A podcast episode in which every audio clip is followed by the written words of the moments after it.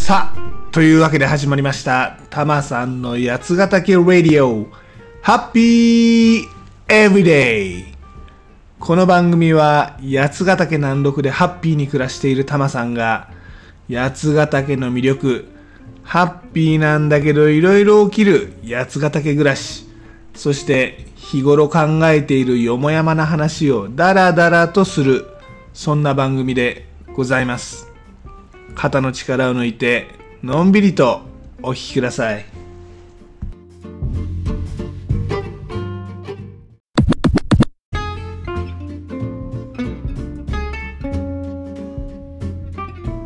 実はこの番組今回からちょっとタイトルを変更してみました。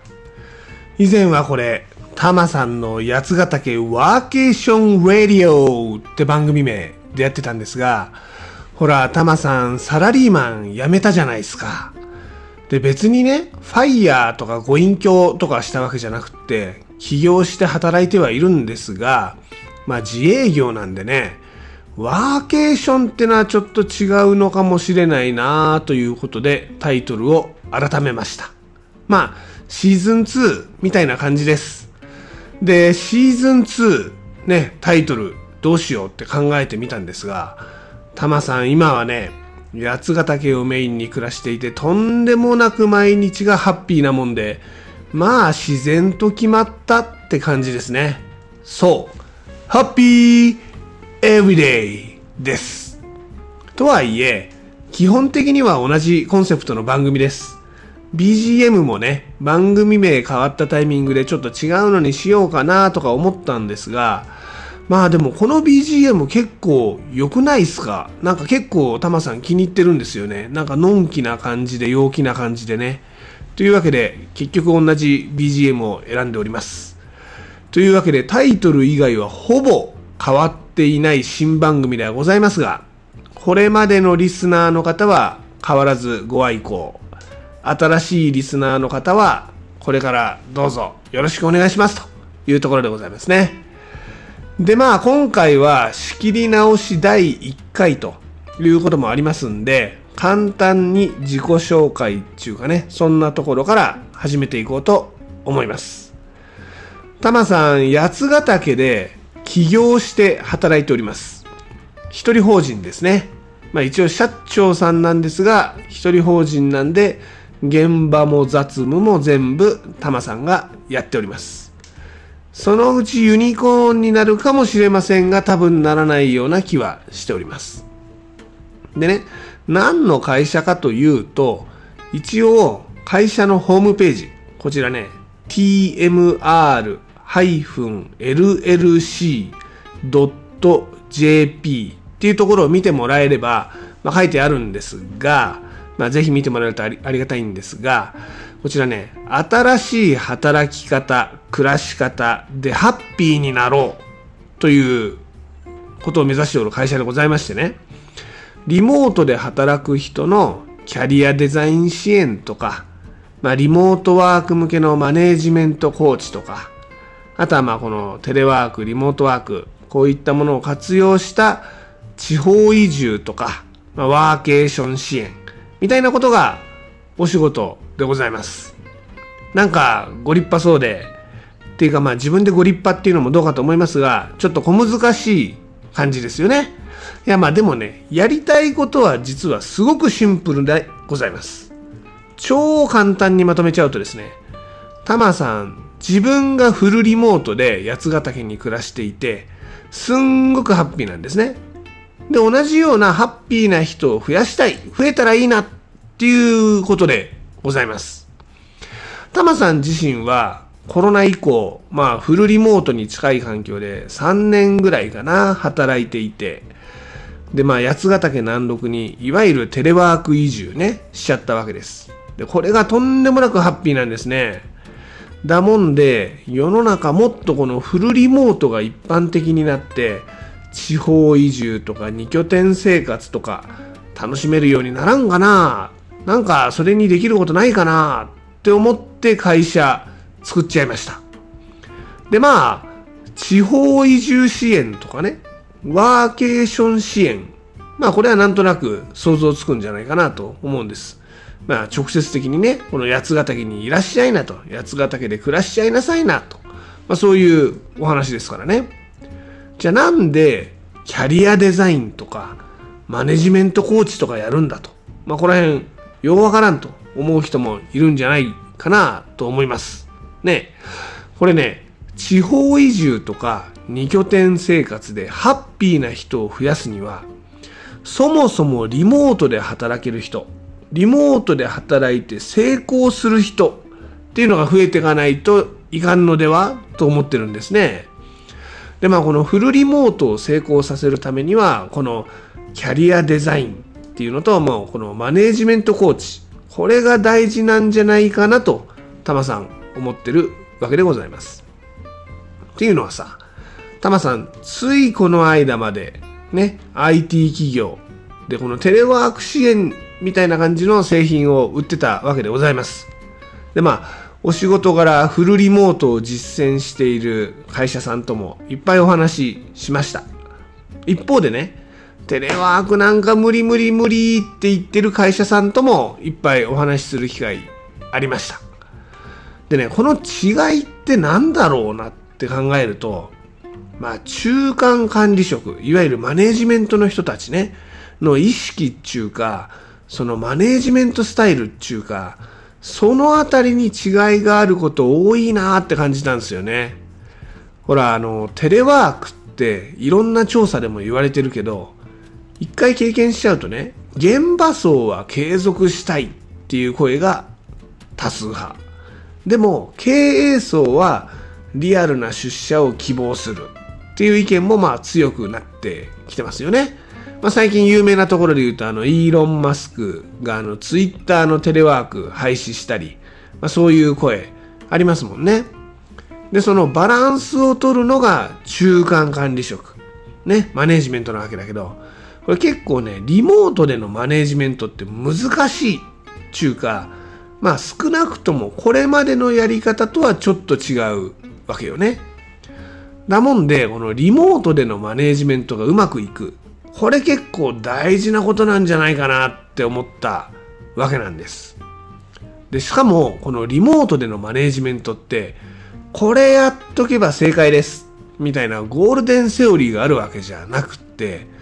まあ会社ごとに課題も違えば正解も違うわけですね。もちろん、あの、リモートとリアルが混在する、いわゆるハイブリッドでやる場合は、リモートファーストで考えないと情報格差が生まれるよとか、まあ、いわゆる雑談をリモートで再現するにはテキスト化、言語化、ね、チャットとかを使うやつ、そういうのも大事よとか、まあ、ある程度、まあ、重要なポイントっていうのも整理されてき始めてるとこもあると思うんですけど、言うてもまあ、文化っていうのはね、組織ごとに違いますしね。だからあの、コンサルティングみたいに、これが正しいんでございますよって一方的な正解を伝える。まあ、そういうやり方は違うんじゃないかなと。だってその正解ってそもそも、あの、その組織でね、効果が出るかどうかわかんないじゃないですか。だもんで、自らに正解を見つけてもらう。自らに正解を作ってもらう。一緒に正解を考える。まあ、そういうやり方の方がいいんじゃないかなって思ってます。じゃあもう一個このキャリアデザインはっちゅうとですね、これもリモートで働きながら成功する人、まあ、これを増やすことが地方移住でハッピーな人を増やすために重要なんじゃないかなと思ってるわけでなんですね。これね、テレワークの実践企業のお話聞いてて感じたんですけど、リモートで働いてる人、特にフルリモートね、結構ね、キャリア構築に悩んでる人多い印象でございます。っていうのは、以前はオフィスで一緒に働いてる先輩ね、ああ、この先輩みたいになりたいなとか、逆に、あ、の先輩みたいにはなりたくないなとか、まあ、プラスであれマイナスであれ、職場である種このロールモデルみたいなのを見つけることができたわけですよ。でも、リモートだと自分の仕事に集中できる代わりに、このままでいいのかなと。この先どんな将来目指したらいいのかなってのがはっきりしないで悩む。ね。その鏡のようなロールモデルがいないでそういう人多いなって感じたのはきっかけでございますでしかもね最近って昔と違ってその職場の先輩を追っかけてればいいっていうだけじゃなくて転職とか副業とかさ働き方にも選択肢が広がってるじゃないですか。だもんでこれまでだったら仕事の悩みね先輩とか上司とかに相談すると、まあ、自然とこのジョブローテーションとかもあってキャリアって積み上がってたかもしれないけれども、まあ、この転職とか副業の相談って職場の先輩とかにちょっとやりにくいですよね。でまあそう考えるとやっぱり将来どうやって生きたいっていうこのキャリアねこれは自分でデザインすることってのがより一層大事になってくるんじゃないかなって思ってます。でまあこのね地方移住に関しても興味がある人結構いるわけですよ。調査によっては3割、4割って言われてます。で、まあこの地方移住に興味がある人が移住できるような仕事を選べる。まあそういうキャリアデザインもね、大事なのかなって思うわけですよ。で、まあこの地方移住、関心がある人さっき言ったように3割ぐらいって言われてるわけですが、まあ、実際に踏み出す人っていうのはまだまだ限られてるわけですね。で、実際踏み出さない理由って何っていうと、結構この仕事とか収入の不安これ大きいわけですよ。で一方で移住しちゃったっていう人は実は50%以上半分以上の人は転職しないで移住してる。ね。つまりリモートで働ける仕事の人ってことなんですよね。だもんで、まあ、このフルリモートの仕事に転職なんてことを考えてる人もいるんじゃないかなって思ってて、まあ、そういう意味でもこのキャリアデザインね、地方移住、ハッピーになる人を増やすためには大事なことなんじゃないかなって思っております。いやいやいや、ちょっとね、今回は会社中か仕事中かの宣伝っぽくなっちゃったかもしんないけど、まあ、今回はリニューアル第1回でございますんでね、これでまあちょっと許してくださいませ。次回からはまたゆるーくいきたいと思っておりますんで、また次回もお楽しみにしてください。っていうあたりが今回の結論でしょうかね？はい。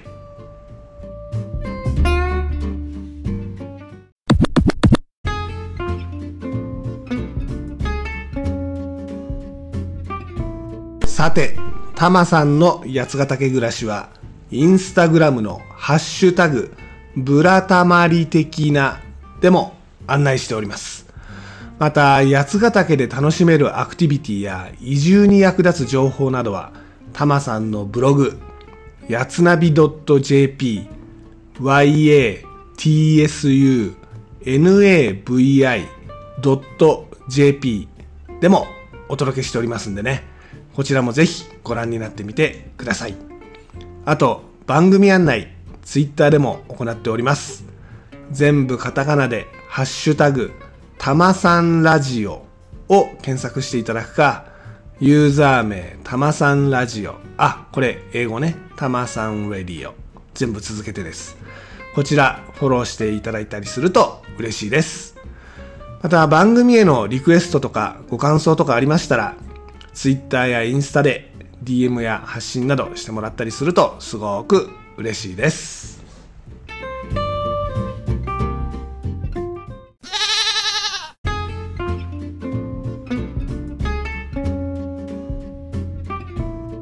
で、リニューアルしてもエンディングは同じスタイルです。